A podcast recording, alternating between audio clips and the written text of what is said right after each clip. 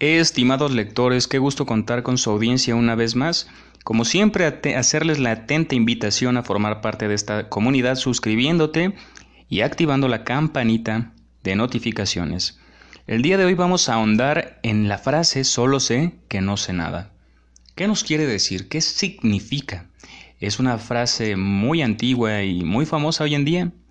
Solo sé que nada sé o solo sé que no sé nada es una famosa frase atribuida al filósofo griego Sócrates del 470 a 399 a.C., en el que se expresa que es consciente de su propia ignorancia.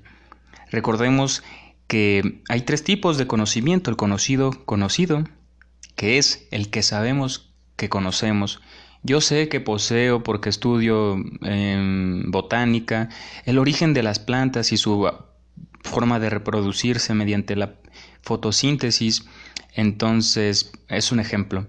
Y el conocido desconocido, el que yo sé que no, que desconozco, yo sé que no sé nada de matemáticas, de física nuclear. Y el tercero es conocido, es el desconocido, desconocido, el que ni siquiera teníamos noción de que desconocíamos. Y es esta parte de esta frase tan elemental y fundamental hoy en día para concebir un conocimiento y, que forme parte de nosotros es el ser consciente que hay cosas que desconocemos y muchas veces el ego puede verse atacado en decir, bueno, yo no sé este tipo de conocimientos o algo sobre este tema, voy a escuchar, a sentarme y callar, pero el ego siempre quiere estar ahí opinando de todo aunque no sepa y quiere que su verdad resalte sobre las demás. Imagínate que aunado a ello le pongamos la terquedad sobre eso. Pues vamos a discutir con necios, vamos a llegar a ningún lado, entonces es muy triste, ¿no? Y es muy bello a la vez como el saber que no que desconocemos nos nos da pie a embarcarnos en un mundo interesantísimo de conocimientos ricos y muy interesantes. La frase asigna a Sócrates, pero no se encuentra escrita de forma literaria en ningún texto. En la obra Apología de Sócrates, Platón expone una versión del discurso pronunciado por Sócrates durante el juicio antes de su muerte. Este hombre, por una parte, cree que sabe algo, mientras que no sabe. Por otra parte, yo, que igualmente sé, no sé tampoco creo. Fueron sus palabras antes de partir. De aquí se deduce la frase solo sé que no sé nada. En lo que queda reflejado que para Sócrates la sabiduría procede precisamente del reconocimiento de la ignorancia. Entonces, ¿cómo te van a enseñar algo si crees que eres un maestro eh, pretencioso de, en el arte de razonar o de cualquier cosa, ¿no? Entonces, hay que mantenernos expectantes y cuestionarlo todo para formular nuevos conocimientos, ¿no? Aunque no existen evidencias de que Sócrates pronunciara tales palabras, la realidad es que está muy acorde a su forma de hacer filosofía, pero ¿cómo podemos interpretar este significado? ¿Cuál es el origen de la frase? Eh, está sujeta a diferentes significados. Entre ellos podemos destacar la sugerencia de que no existe una verdad absoluta, la, constatación de los límites del conocimiento que podemos tener sobre las cosas o la división que existe entre los sabios y los ignorantes. Bueno, decía Jorge Luis Borges que no deberíamos ser afanosos por versar en el culto de la verdad. O nadie tiene la verdad o todos la tienen. Esto quiere decir metafóricamente y bella, bella la prosa de Borges, que que cada quien tiene su verdad, ¿no?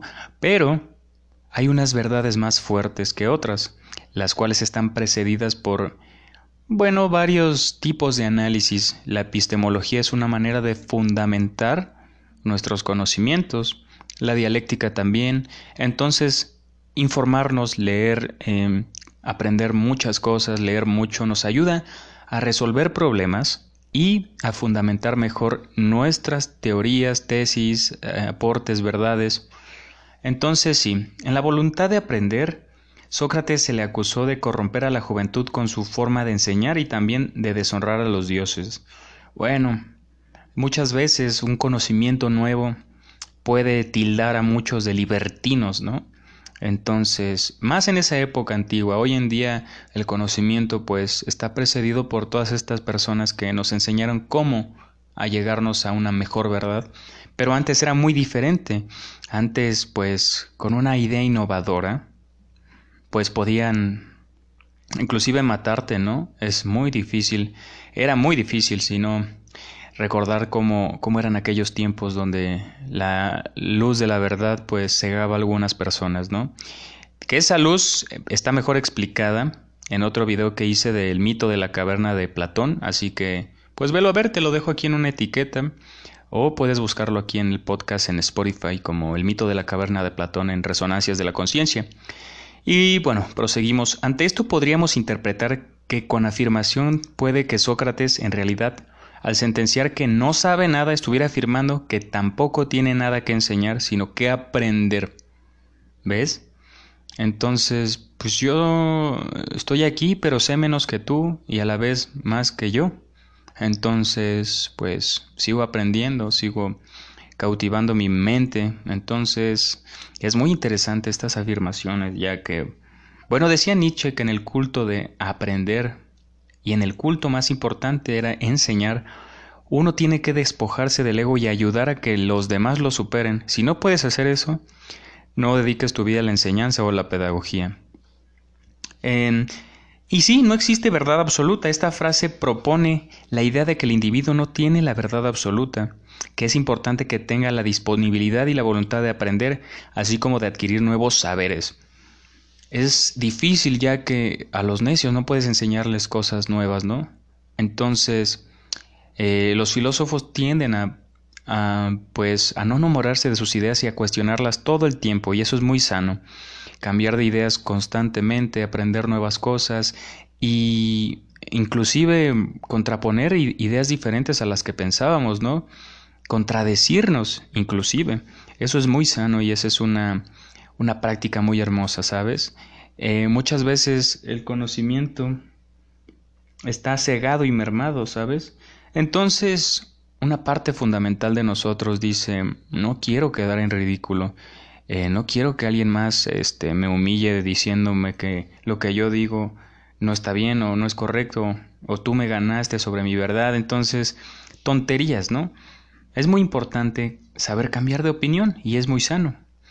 Aludiendo a los orígenes de la frase y teniendo en cuenta lo referido en la apología de Sócrates, cuando Sócrates intentó averiguar si el oráculo tenía razón o no en sus palabras, interrogó a aquellos que pasaban por ser los más sabios.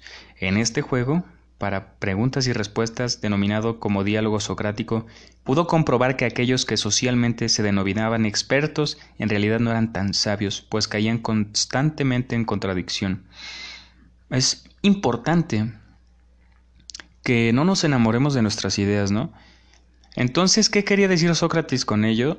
Aparte de descubrir la certeza de las palabras del oráculo, el filósofo quiso que sus interlocutores dudaran de su conocimiento y hasta que hasta de ellos mismos, para que llegaran a entender que nadie tiene la verdad absoluta. es muy importante manejar estas palabras con gran relevancia hoy en día porque Muchas personas, eh, con esta idolatría que hoy en día existe, lo dice alguien, una figura pública lo dice, no importa quién lo diga, aunque lo diga Michael Jackson, o que lo haya dicho el presidente, aunque lo haya dicho mm, la figura de K-Pop, no importa quién lo diga, cuestiónalo todo, compruébalo todo, investiga, no tomes por sentado nada. Si en, si en verdad crees algo que viste en la escuela, no importa si tu maestro te lo dice, investigalo y corrobóralo tú, ¿no? De diferentes fuentes. Tenemos hoy en día que comparten algo en Facebook y todas las personas se la pasan compartiéndolo, compartiéndolo y son noticias falsas. ¿Qué es eso? A ver, le, creo a una persona mayor, muy mayor, que pues apenas está agarrando el celular y, y no entienda que las páginas web con dominio eh, con un dominio o una, una reputación poco favorable, pues hay que tacharlas y evitarlas.